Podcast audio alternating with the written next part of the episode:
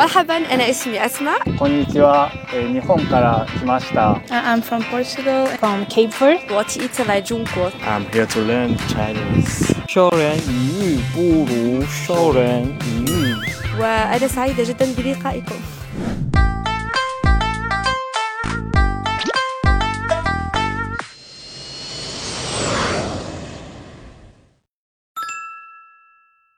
第一次来中国，然后第一次过了中国的春节，跟我们那里呃开斋节差不多。所有的就是呃中国人呃穿新衣服呀，发红包呀，觉得那时候我很感动，因为那天学校安排了一个团圆饭，然后老师们都发了很多的红包。两个月前，我第一次自己做茶，就是让我更期待，也更理解中国的的文化，因为我们在国家的做绿呃茶的方式不一样。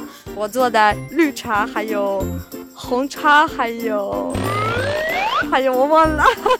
Chinese food uh, specialty in Beijing is uh, uh, kao ya. Yeah, and I we are going to taste it, and I think it's the best food But ever. very expensive too. yeah, I think it's very expensive, but uh, It's good. I It's worth the think- price. yeah, 很好吃。 Kung Fu, it's really famous around the world, right?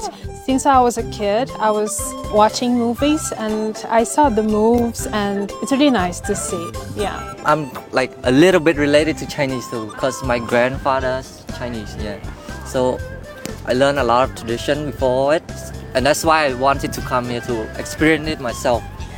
在日本的话，呃，我们的文化就是各忙各个的感觉，但是中国，尤其是北京的话，这个人情味儿是非常呃浓的这种感觉。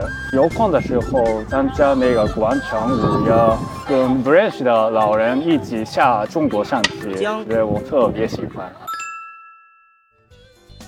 A lot of children in Chinese, when they're young, they learn a lot of traditional stories and stuff, and they're all very fascinating.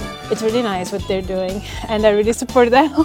I think you should do it. Uh, you can do anything you put your mind into, and you'll be amazing in it. I want the world to know more about China. It's very fascinating. China is a very good country.